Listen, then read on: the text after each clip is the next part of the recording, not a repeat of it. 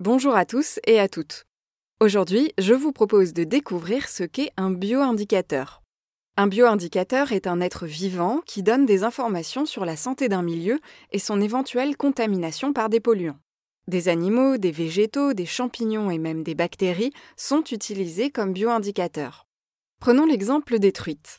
Ces poissons réagissent immédiatement quand l'eau dans laquelle ils vivent subit un changement, par exemple une pollution. Le dispositif est assez simple. Une dizaine de truitelles ou de verrons sont placés dans un aquarium alimenté par l'eau qu'on veut surveiller. Exposés à la lumière naturelle, ils vivent tranquillement leur vie. Un détecteur de mouvement repère les changements dans l'activité des poissons.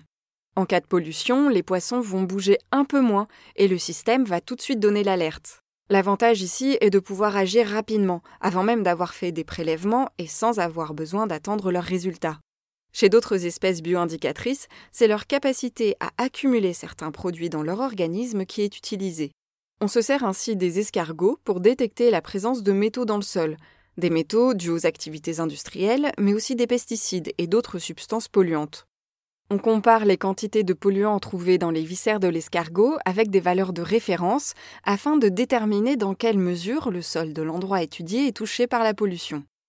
Les bioindicateurs sont des espèces abondantes dans le milieu étudié et dont la sensibilité aux variations qui nous intéressent a déjà été évaluée.